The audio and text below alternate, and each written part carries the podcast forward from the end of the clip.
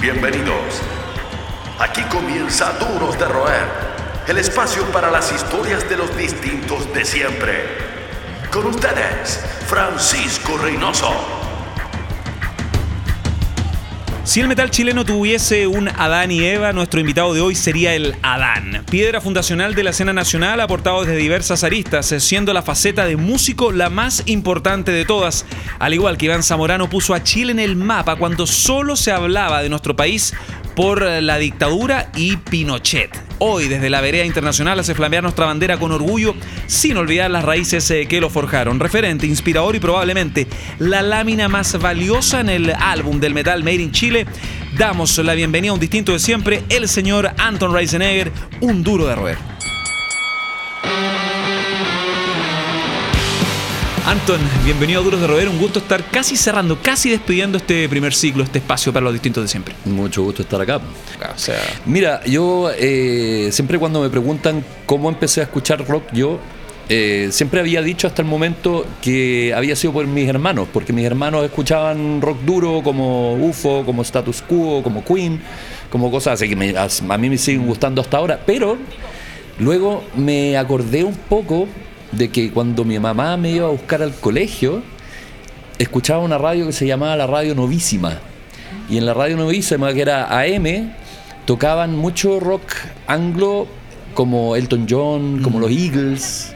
Y yo creo que por ahí ya venía. Elton John, que en los 70 igual tenía un peso importante. Sí, por supuesto. Estoy hablando de Goodbye Yellow Brick, Road y cosas por el estilo. O sea, Hay que aclararlo igual hasta sí, Bueno, sí, pero es que, claro, situémonos en la época. Claro.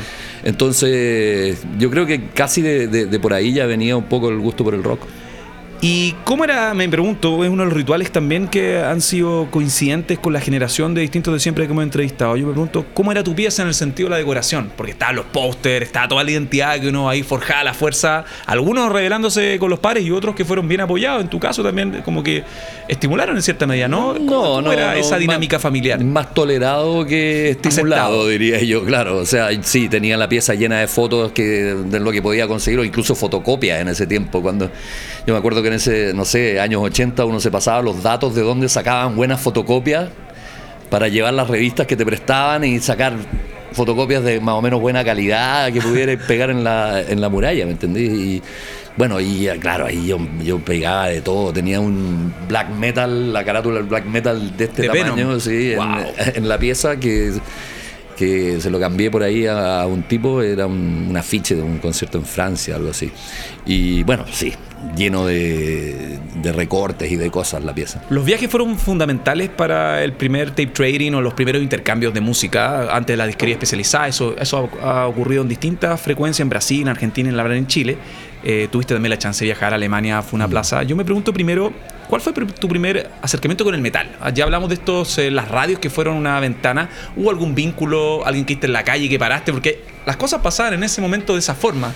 Yo me acuerdo que los fiscales, por ejemplo, el Rolly con el con Álvaro se conocieron así. Oye, tú también tienes la pinta acuática. Estaba con un terno en y así. así Bueno, así era antes. Uno, veía a alguien con una polera metalera y, se saludaba. Digamos. claro, a mí también me gusta esto. Club de caballeros. Claro, algo así. Pero la verdad es que no me acuerdo cuál fue mi primera aproximación al metal propiamente tal. Pero sí me acuerdo que en el colegio tenía un compañero, André Torum, mm. que, con el que íbamos de aventura, digamos, a, las disquerías del centro buscando discos baratos y qué sé yo. Y, y ahí fuimos descubriendo en el fondo por un poco como por las portadas. Trial and error mm. claro por las portadas las fotos de los carátulas de los nombres de los temas y todo eso como que esto tiene pinta de ser más o menos heavy y después los agradecimientos Claro, después, claro. Pero fue, sí, pues era entretenido. Y ir buscando, de repente uno se pegaba los guatazos, porque había, no sé, Molly Hatchet, por ejemplo, que tenía las tremendas carátulas, después era como un Southern Rock así bien pajero, ¿cachai? Pero sí, e, esa era, esa era un poco la, dinámica en ese tiempo, antes de que, claro, de que hubieran disquerías especializadas y todo. ¿Te tocó harto viajar eh, cuando chico? No, no mucho, no mucho. Ese fue como el viaje que yo hice. Ya eh, cuando chico eh, a Alemania, el año 83, a los 14, y después fui a Estados Unidos el año 89. Ya, con la movida, la Bay Area ya era grito y plata, había el crossover. Y de hecho, de hecho ahí fui, fue donde conocí a Tomaraya por primera vez. Y fue una historia muy divertida porque el hermano de Tomaraya andaba en Chile, el Tomaraya, que todavía es parte del equipo de ellos y todo. Y eh, él como él era amigo de los Mujica, que a su vez eran amigos míos, y entonces eh, ellos como hicieron el contacto y él se contactó con su hermana allá y la hermana se contactó con Tomara. Y estábamos hablando de que no había ni email, ni WhatsApp, ni nada. O sea, por teléfono. en esa época? O eh, sí, me parece que sí. Y, em, y claro, y, fue como una serie de como de desencuentros que él llamaba cuando yo no estaba y después yo lo llamaba y no contestaba y así, pero que hasta un día, entre todo esto, él, yo estaba quedándome en la casa de mi hermano, y yo estaba solo en la casa de mi hermano y de repente tocan el timbre y yo miro para afuera y era Toma Araya, pues. y yo así, wow. Y, le abrí y conversamos un rato y toda la weá. Y eh, ahí nos tomamos como la primera selfie de la historia, ¿cachai? Y yo, pues yo tenía una cámara, pero nadie que sacara la foto, ¿cachai? Entonces, y yo así como tiritando, porque estaba tan nervioso, y él me dijo, pasa para acá, y él sacó la, él sacó la foto, que la primera foto que tengo yo con Tomaraya. Y después nos fuimos por ahí a un Burger King. El, buen tenía un, camaro, me acuerdo. Y andábamos en el camaro y andaba escuchando una música así como jazz, una wea así. Yo le preguntaba, ¿no escucháis metal, weón? Y me decía, no, no, prefiero no escuchar metal para no influenciarme de otras cosas, weón. ¿Y el español andaba bien en esa época? Eh, me parece que hablamos más inglés que español. Sí, sí, sí. Recordando también los primeros shows de de metal, eh, los primeros shows de metal, hablo en Chile, donde tú fuiste parte también de la organización em, de los conciertos. ¿Qué recuerdas de esa época del lado más salvaje? El lado positivo, porque uno sabe que parte de la disolución de Pentagram apunta a un hastío, mm. apunta a un desgaste. Mm. Eh, continuaste después con otros proyectos, pero ¿qué recuerdas, yo creo, del lado positivo? Ya que yo sé que está archi documentado el hastío de muchos que no entendían cómo la gente tenía un afán destructivo, obviando también o entendiendo el contexto de la época, que había mucha, mucha, frustración, violencia, mucha violencia, mucha frustración, pero en la comunidad no había algo tan constructivo. Eh, bueno, tiene muchos lados positivos también, por cierto. O sea, yo, yo creo que mm, el, el, mero hecho de haber congregado hasta, no sé, hasta 2.000 personas en el Manuel Plaza a punta de carteles pegados en la calle, los grupos salían por la noche tratando de que no los pillaran los pacos y pegando carteles en los postes, con engrudo hecho en casa, ¿cachai? Entonces, y eso que se que tengo que recordarle a los más jóvenes una vez más que pre-redes sociales, que no había apoyo de los medios, no había nada. O sea, realmente era un boca a boca, era, era que uno le decía al amigo y el amigo le decía al otro amigo y, así, y se llenaba y había, había una energía brutal ahí. Claro, y la energía se desbordaba, ¿no? Es como una, una, una olla que la ponías a hervir y de repente se empieza a... apuntar a destruir el entorno en general. claro, o sea... Pero, pero lo que tú decís es muy cierto, o sea, eh, había mucha violencia y no solo violencia física, sino que mucha violencia mental, mucha mucha, mucha censura, había una mentalidad muy de vieja culiada, ¿cachai? De, oye, que esto es satánico, que no pueden decir esto, que viene el Papa, que no sé qué, y la huevada, porque estamos hablando de una coincidencia con, cuando, cuando vino el Juan Pablo II a Chile, ¿cachai? Y todo lo, lo que era raro y feo y malo era rechazado, ¿cachai?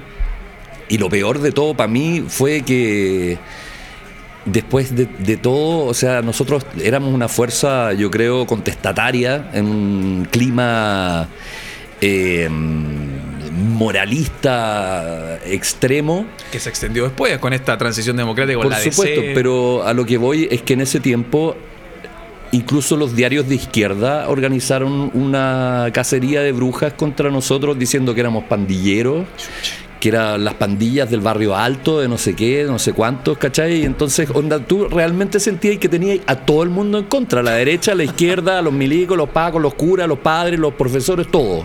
Todos estaban en contra tuya, ¿cachai? Entonces, bueno, a la mierda no Oye, vamos a escuchar a Slayer y luego compartimos... Em, seguimos eh, en esta conversación de Duros de Roer con Anton Reisenegger. Se me ha quedado un tema en el tintero. Eh, me pregunto si. ¿Cuántas veces te has topado con Tomaraya? ¿Hay una cercanía? ¿Se reconocen como compatriotas? No, no, no, no. el tipo está eh, literalmente en otra. Está en otra. Tenéis que pensar, la primera vez que lo conocí fue, como te decía, el 89, que ahí fue un conocimiento más o menos cercano. Me acuerdo, me llevó un póster de la gira del South of Heaven, de Europa, ¿cachai? O sea, muy, muy buena onda. Pero claro, después no lo vi hasta que tocamos con ellos en el Monster of Rock 94. Estamos, no, eso fue como en el 98. 98, 98 con Anthrax. Exactamente. Que es un show de Anthrax que para mí fue alucinante. Donde iba a venir Iron Maiden y después no vino. Y, y, ahí hubo una conferencia de prensa y estuve conversando brevemente con él, pero casi nada. Y después ya la última vez fue hace dos años o algo así, en un festival en, en Alemania, el Summer Breeze, donde estaba trabajando yo y donde me tocó trabajar con Slayer, digamos, en la hospitalidad de Slayer. Y claro, y ahí le llevé la foto que nos habíamos, que él ah. había sacado el año 89 y nos sacamos una foto con la foto. Increíble, picture in picture. Sí, sí, Increíble. Sí, sí, maravilloso. Son los que mantienen encendida la llama del rock. Seguimos conversando con los duros de roer. Estamos de vuelta con eh, Anton Reisenegger en este Duros eh, de Roer. Anton, hablamos de los inicios del metal, de lo que fue la transición en los 80s, eh, para bien o para mal, pero también me gustaría saber algo que quizás no está tan documentado, que es, ya estamos claros de cómo partió este estímulo metalero, pero también tu faceta como guitarrista. ¿Cuáles fueron como los primeros maestros, lo que tú recogiste para decir que querías dedicarte a esto y ser el lead guitar? la verdad es que yo aprendí a tocar guitarra, primero guitarra acústica, guitarra de palo, por decirlo eh, en, buen chileno. Y bueno, sabía tocar relativamente bien, sabía todos los acordes, qué sé yo. Pero después, claro, me empecé a meter en lo que es el heavy metal. Y uno de los primeros discos que escuché, me acuerdo, fue en la radio que escuché el Live Evil de Black Sabbath Igual me impresionaron esos riffs, porque son riffs relativamente simples los de Tony Iommi, pero que dicen mucho. Entonces, como que yo empecé a hinchar, quiero una guitarra eléctrica, quiero hasta que me, dieron el gusto, me compraron una guitarra eléctrica y, y empecé a, más que nada, a, tratar de copiar, digamos, a, Tony Iommi o a Judas Priest o bandas así, que, que, eran como lo más fácil en el fondo de de emular un poco, ¿no es cierto? Yo no me considero un gran guitarrista, supongo que hago la pega, digamos, en cuanto a lo que es la guitarra rítmica, pero yo tampoco no soy uno de esos como gearheads que están todo el tiempo preocupados del pedal que salió, que esto, o sea, a mí no, me interesa, o sea, no, de verdad que yo a mí me interesa la música mm. y, y, a mí me ponís un buen amplificador una guitarra y un noise gate y, estoy, estoy listo. De hecho, me ha pasado He estado en gira con grupos ahora que estoy tocando en brujería. He tocado, hemos estado en gira y, gente se me acerca, oye, pero tú, qué usáis? O sea, ¿qué, cuál, cuál es tu rig?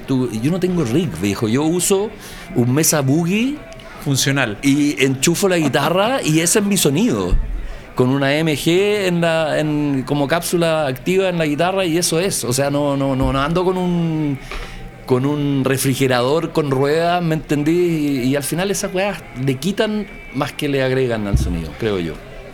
Fuera de tu rol como músico, en todos los roles donde, tú has estado involucrado en la música, ya sea comunicador a través de programas de radio donde siempre has apoyado el metal, em, también con una esquería, yo me acuerdo, veía con mucha envidia, yo estaba en el colegio de Viña, iba a la Noise, creo que la Noise o la Hard Music, y estaba este cuadro, el Divine Intervention, ah, firmado por los cuatro miembros del Divine Intervention, con Bostaff, Jeff Hanneman, todo. Creo que eso se lo regalaste a un amigo, el Puede ser que se lo vi, lo vi en la casa un amigo. Creo que tú se lo regalaste cuando te fuiste. Macuco de los Mox, creo que lo Puede ser, puede ser. Generó mi envidia, casi lo, lo asalto. Pero bueno, también en, en, esta dinámica del hospitality, en, en los shows, en la artística de festivales, en toda esta experiencia uno intenta como guardar distancia cuando se codea con las grandes estrellas. En el sentido de los festivales uno siempre tiene que ser profesional y evitar, en cierta medida, aunque cueste a veces, eh, sacarse la foto, qué sé yo, con Bruce Dickinson, Rob Halford, lo que sea. Pero antes de eso también hay una faceta de fanático. Entonces yo me pregunto si es que algún momento recuerdas alguna locura que haya hecho como fan. Por ejemplo, Lars Ulrich contaba cuando él siguió a Motorhead de la gira del Overkill como miembro honorario del fan club en Dinamarca de Motorhead. ¿Tú recuerdas alguna locura que hiciste como fan? Eh, Puede ser incluso hasta edad, porque Eh, uno... Sí, sí, es que justamente me estaba acordando de eso, porque me han pasado cosas divertidas. Eh, no sé si como locura, como fan, pero estaba en un festival en República Checa, el Brutal Assault, y tenía que ir urgentemente al baño. Y entro al, al- que son como unos contenedores, ¿no? Y yo entro al baño y me voy a meter al cubículo, eh, cacho que viene alguien detrás mío y me doy cuenta de que no hay papel. No, no hay papel confort. Y digo, por la concha su madre, no hay papel. Y me doy vuelta y me están pasando algún weón como que saca una, una, una, una servilleta o que- algo que había para secarse las manos y me pasa y me las pasa y yo lo quedo mirando y tú eres Paige Hamilton de, De Helmet. me dice, sí, sí, sí. Y yo, puta, buena, hoy nos podríamos sacar una foto, pero no aquí. Y además que de verdad estaba que me cagaba. Entonces me puse a cagar. Él se puso a mear, al- en- digamos, afuera del cubículo, obviamente. Y nos pusimos a conversar, pues, weón.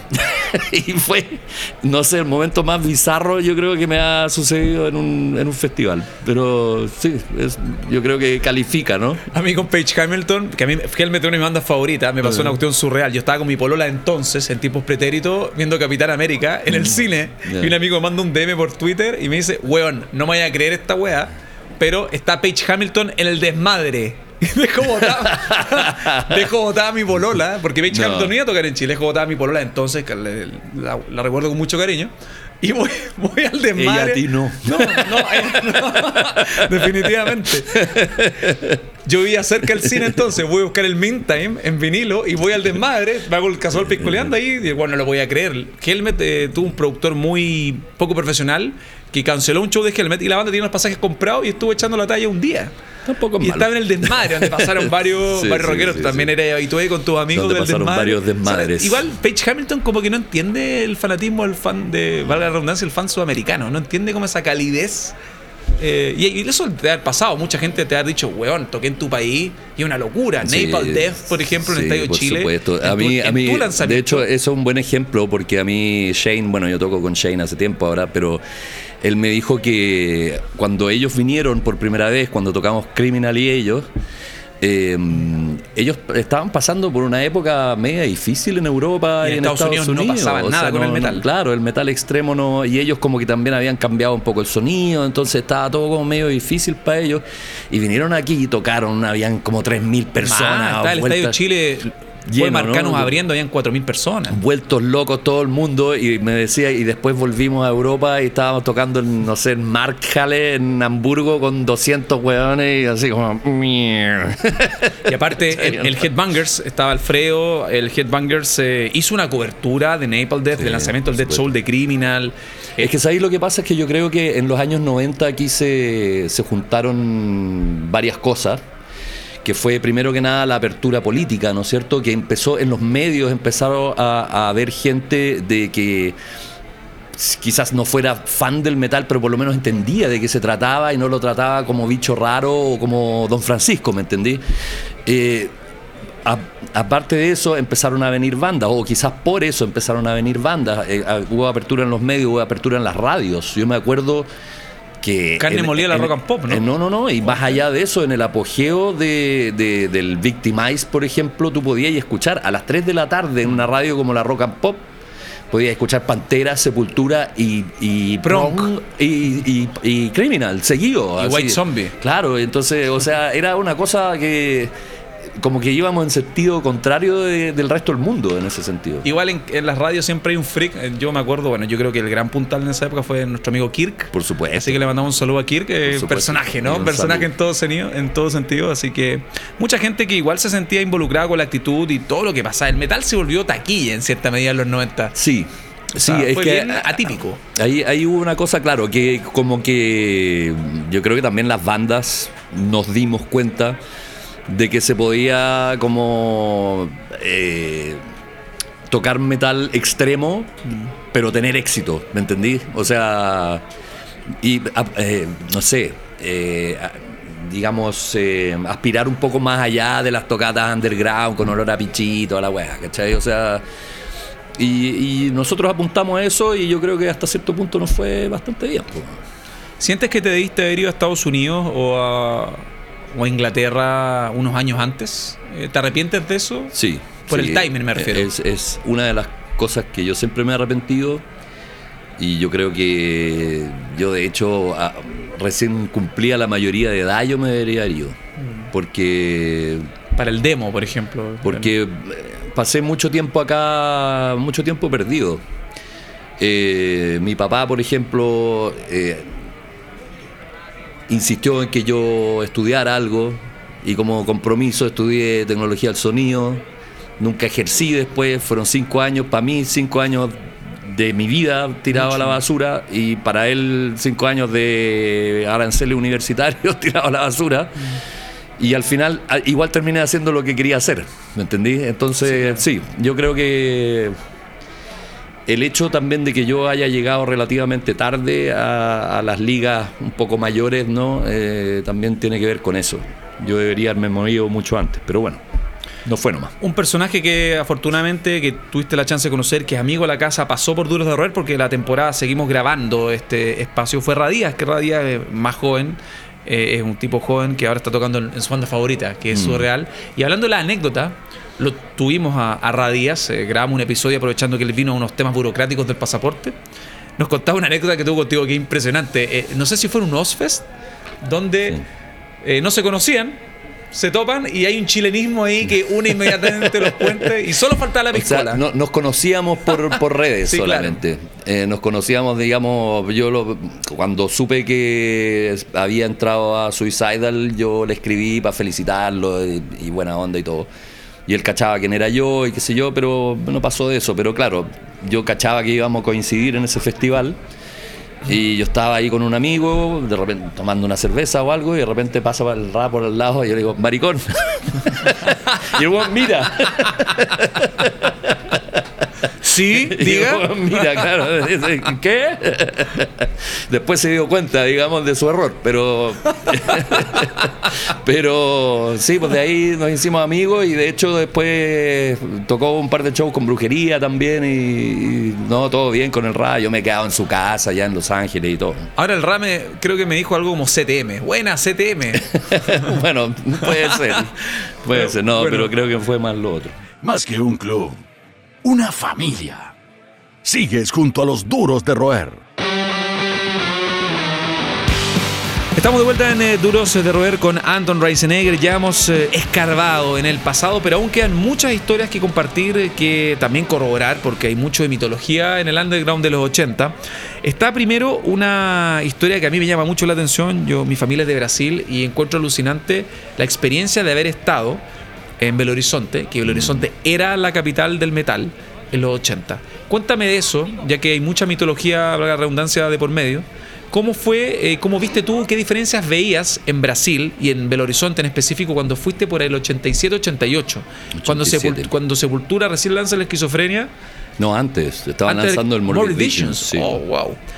no se estaban con Jairo, hoy está Andrés Kisser. Con Jairo. Con Jairo, la alineación, el primer LP de la banda propiamente tal, obviando el Bestial Devastation y estás ahí y te inmiscuyes en un movimiento que está un poquito más avanzado. El hardcore ya estaba en Sao Paulo y Brasil estaba como una, una era más avanzada que Chile. Cuéntame de esa experiencia, que fue, me imagino, tu primer intercambio eh, sustancial con el underground sudamericano en persona. Sí, por supuesto. Eh, bueno, yo estaba haciendo mi revista, la Blowing Thrash y eh, cayó en mis manos una Rock Brigade, una revista brasilera Rock Brigade. Y salía un artículo de Sepultura y salía una dirección. Así que como se usaba en ese tiempo, yo le escribí a esta dirección y me contestó Max. Y empezamos a escribirnos y yo le hice una entrevista para mi revista y así. Y con un amigo en un momento decidimos, porque yo estaba por salir de cuarto medio, al salir de cuarto medio nos queríamos pegar un viaje a, a Brasil. Y le comento esto a Max y él me dice, vente a mi casa, te invito aquí a, Belo Horizonte. Vamos, fuimos para allá. Y claro, yo para mí fue, fue una un poco una revelación, digamos, porque allá, claro, habían sellos que funcionaban. Estaba la tienda Coyumelo en esa época. Cogumelo, sí. Y, um, habían shows bastante seguidos. Eh, y habían, no sé, pues, eh, estaban como, como que se la creían más, eran más chascones y no estaban ni ahí con lo que pensaba la gente. Cinturones de bala. Cinturones de bala, todo el, todo, todo el cuento. Entonces era como Sí, pues estaban más, más avanzados de todas maneras. Eh, habían, o sea, se fabricaban discos de vinilo, ¿me entendí? O sea, el- yo estaba ahí y em, se juntaba la familia de, de Max, bueno, la madre, la hermana y, y, eh, Igor y Max. Eh, porque salían en la tele local de Belo Horizonte, salía un comercial del Morbid Visions. No puedo creerlo. Sí, sí, y, y para nosotros era como, wow, Morbid Visions en la tele. Y una sea, portada muy familiar y amigable. La portada en rojo. así. Exacto, exacto, exacto. Y, y era, era todo otro, otro mundo. Yo fui a. Yo fui a varios ensayos donde estaban componiendo para la esquizofrenia. Fui a la casa de Jairo también. eh, Fui, Jairo Tormentor, creo que era. No, Jairo. Ah, Eh, sí, o- era Jairo Sí, porque era no Igor acuerdo. Skullcrusher, bueno, eh, que eran los nombres que se ponían como los. Sí, sí, sí, no me acuerdo. Max Possessed. Eso, Max Possessed, Sí. Jairo Tormentor, creo. Bueno, Parece, eran como los, ser, los seudónimos metaleros true Sí. de la época. Eh, pero fue, claro, eh, a mí me. Yo, yo volví súper prendido de ese viaje. Más estimulado imposible. Sí. Pero bueno, pasaron unas cosas que al final, en el fondo, fueron negativas para el, para el desarrollo de, de Pentagram. Que era Una promesa de sello, ¿no? Claro, era un, un sello con el que yo firmé un, un contrato y después como, que se alargó en el tiempo y al final no pasó nada y, y también yo creo que contribuyó un poco a que al final se disolviera. Pentagram. Oye, Anton, ¿y Max e Igor ubicaban Pentagram bien? Eh, en, en ese tiempo ¿Cachaban no sé, algo la chilena? Algo, algo, algo yo creo que conocían, pero era divertido porque yo, a ver, llevé el, el- el- el demo 1 de Pentagram fue grabado en enero de, del 87 y yo fui en febrero del 87, o sea, lo llevé fresquito para allá. Y hay una anécdota muy divertida de que, claro, llegaban amigos de Max y de Igor, llegaban a la casa y, oye, a ver, escuchemos el demo que de tanto hablan, qué sé yo, y ponían el demo y oye, que está bueno, que está bueno, y de repente se abría la puerta y decían, Max, otra vez están escuchando esta weá. ¿En Se serio? ponía como celoso un poco, ¿cachai? Era Igual. Pentagram en sonido está un paso más arriba, porque el Morbid Vision igual es, salvo Troops of Doom y Está riento, Sí, porque está estamos riento. con weá, Sí, está sí, medio desafinada la guitarra, Yo- o sea, o sea, está bien, o sea, tiene bien, onda, pero- tiene cualquier onda, pero, pero sí, pues estaban un poco, no sé, pues, el, el- el salto cualitativo, que se pegaron, sobre todo Igor, de un disco a otro, de entre el, el Morbid Visions, de esquizofrenia, y el, el Beneath the Remains, es una cosa que, wow. Andrés sea, tuvo mucho que ver también. También, yo creo, claro, él profesionalizó bastante a, a Sepultura, po, pero, pero claro, en ese tiempo estábamos como ahí, y yo creo que igual Pentagram hasta un poquito más. Absolutamente. De hecho, en Suecia, en Suecia, en Alemania, ya se valorizaba lo de Pentagram. Para mí, a los 15, 14 años, fue súper bizarro. Tú estás ahí mucho más socializado, eres mayor y todo. Pero para mí, ver, por ejemplo, a gente de. Yo, a mí me gustaba una banda española que se llama Bulset. Polera de Pentagram. Dismember, en la época del Indecent and Obscene o el Massive Killing Capacity, que era como, comillas, comillas, el disco hype de, Dismember. Sí, claro. Polera Pentagram.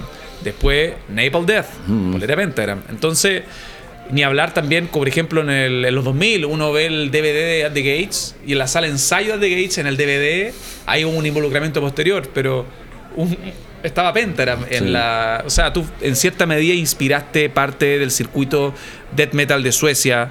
eh, también lo que ocurrió en Inglaterra, en Birmingham, también en otras partes. ¿Qué sentías tú también? Hay cierta frustración por la ubicación geográfica y también reconocer que tu banda fue pionera y quizás se, pu- se pudieron hacer más cosas. Eh, ¿Qué sentías en aquella época y cuándo comenzaste realmente a asimilar la influencia que tuvo Pentagram ya con un poco más de comunicación de por medio? Yo imagino que en los 90 quizás. Sí, la verdad es que en ese tiempo como que era difícil dimensionar todo esto, además que tenéis que pensar que las comunicaciones tenían un cierto delay porque eran cartas que venían y hasta que se publicaba una cosa en un fanzine pasaba otro medio año y así, pero sí, yo me daba cuenta de que, de que estaban pasando cosas. Pero también es cierto de que como que recién me cayó la chaucha del, del- la influencia o de la, de la importancia que estaba teniendo Pentagram cuando Pentagram ya estaba disuelto. Al principio de los 90, como tú decís. O sea, y ahí yo dije, "Mm, algo hicimos mal. Ahora, eh, eh, en mi defensa, de alguna forma, hay que decir que en ese tiempo viajar no, era tan simple como, como ahora, digamos, en las comunicaciones no eran como ahora, todas las cosas valían distintos, distintos precios, digamos.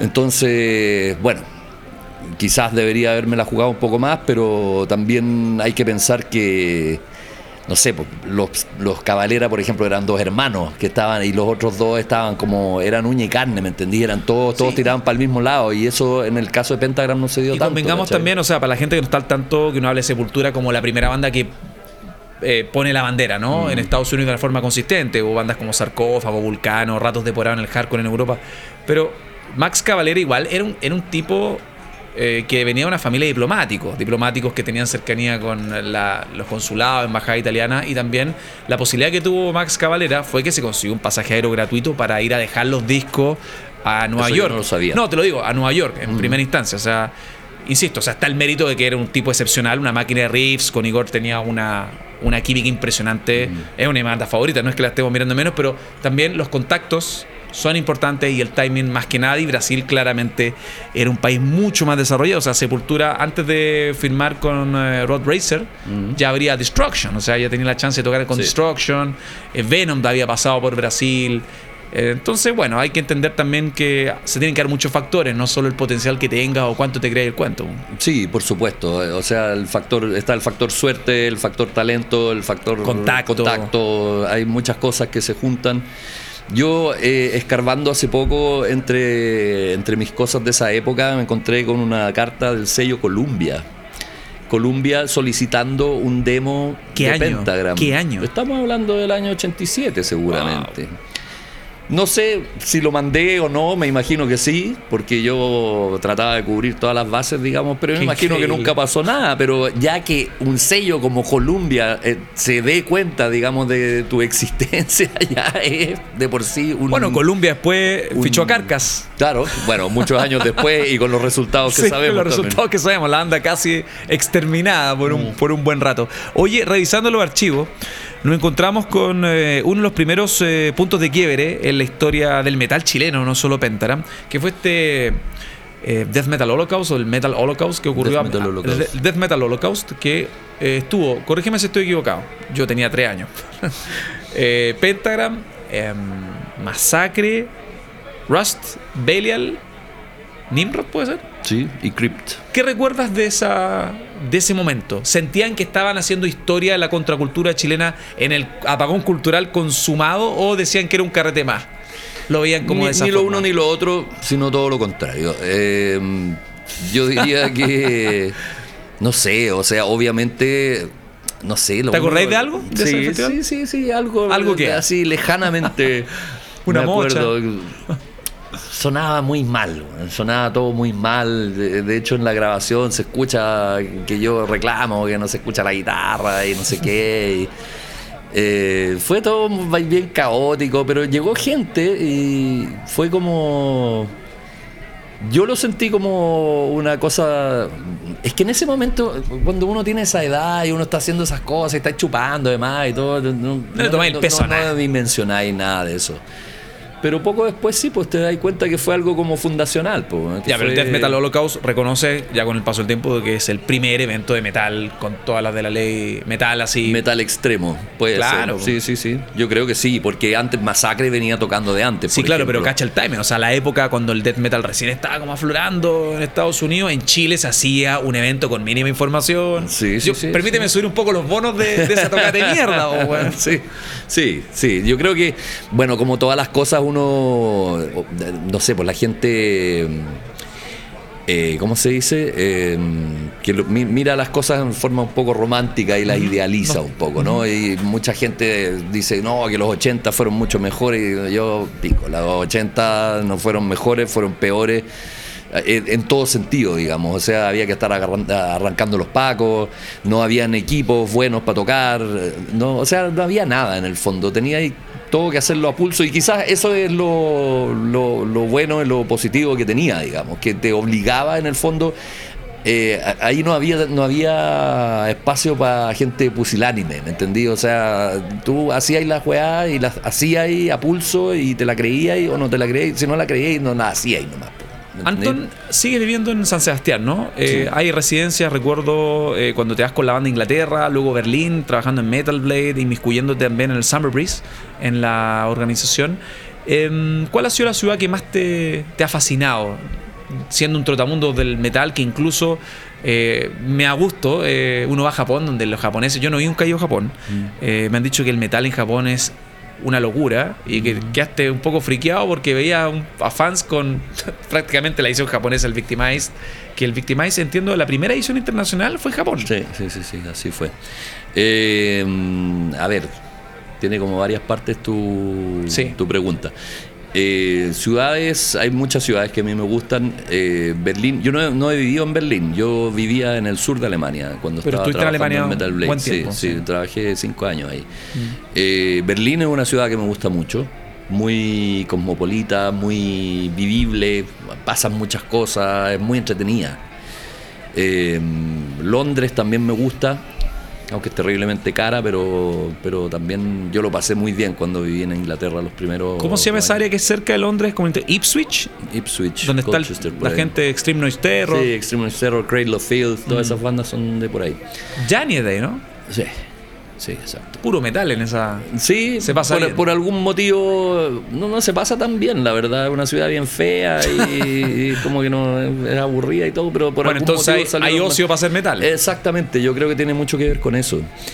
Eh, pero claro, Japón es una, es una locura, es otro, otro mundo y hay una, hay una anécdota muy divertida.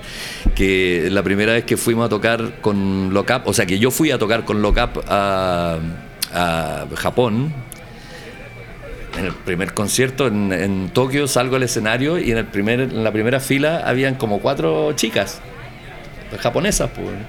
Y empiezan, Anton, Anton, Anton. Y yo, la hice, soy famoso en Japón. Así que, no, fue una experiencia bacán. ¿Y te conocían por, conversaste con ella, que te conocían por Criminal? por No, yo creo que más por las revistas, qué sé yo, porque igual, igual Shane, por ejemplo, es un personaje en, en Japón. Está casado con una japonesa, además, o sea y bueno, todos los, otros también, el, el Tom. Napalm ya, no viven, ya no viven en esa casa gigante todavía, Squad. todavía existe. Es un mito esa 88 No Road, sí, Napalm Towers. Napalm Towers. yo he escuchado historias, pero. Bueno, eh, sí, ahí pasó de todo. De hecho, ahí yo, cuando recién llegué a Inglaterra, eh, uno de los primeros lugares que fui fue ahí. Y pasé un fin de semana con Jesse Pintado. Ah tomando chela, viendo videos de Bill Hicks, eh, escuchando música y qué sé yo. ¿Qué golpe fue esa, esa pérdida, no? fue muy, muy, muy, muy Gran tipo. Sí, sí, sí. No, era, era, era una, una especie única, yo creo, el Jesse. Pero claro, como te digo, eh, todavía eh, Dani Herrera todavía vive ahí. Mm. Y, no sé cómo es el tema de la propiedad de la casa, porque en su momento vivían cuatro de ellos ahí, solo el Barney vivía aparte. Y claro, los que me cuentan los carretes que pasaron ahí. Que por eso te digo, he escuchado historias hablando con músicos de Europa, Estados Unidos, no. Pasó de eh, todo ahí. es un museo en todo sentido. Oye, eh, también eres parte de brujería, El Criminal. Eh, Eso no se puede decir. El criminal en cierta medida. Sí, pues es que, mira, nosotros trabajamos con la PDI y nos hizo una investigación muy acuciosa. Ah, la, hicieron muy difícil en brujería. la hicieron muy difícil, muy difícil. Sobre todo después con el suicida. Eh, fueron muy difíciles, fue muy difícil armar el rompecabezas. Em, y bueno, también entre los personajes que hemos tenido, tuvimos a, a Radías, tuvimos a a Unai García, que ha trabajado, trabaja, tuviste la chance de girar con él, eh, amigo vasco que está haciendo también, tiene está haciendo cosas interesantes acá en Chile, con Sala Metrónomo en producción. Y nos contaba que dentro de la intimidad del bus de brujería se escuchaba Village People, cosa que uno quizá, gente que, idealiza las bandas, que cree que está todo el día escuchando greencore, grindcore o death metal. Y yo me pregunto cuál ha sido el placer culpable más divertido que no solo a nivel personal, que has desarrollado como con tus compañeros de banda en todas las giras que, que has vivido. Lo que pasa es que nosotros tenemos una, regla eh, en el, que en el bus de gira no se escucha metal. Se puede escuchar cualquier otra cosa, pero no se escucha metal. Y suena de todo. Suena Tears for Fears, suena Village People, Tremenda suena Fears. suena ABBA, suena de todo. Pop, rock, lo que sea, Fleetwood Mac, eh, Journey, de todo. Pero metal no, porque estamos todo el día metidos haciendo bulla, entonces... Mm. Hay que equilibrar. En ese, en ese momento hay que, hay que relajarse y equilibrar. y Yo no hablo de placer culpable, la verdad. Hoy en día ya es como... Gusto lejano del metal. Sí, eh, a mí me gusta de todo. Bueno, después lo vamos a ver, pero...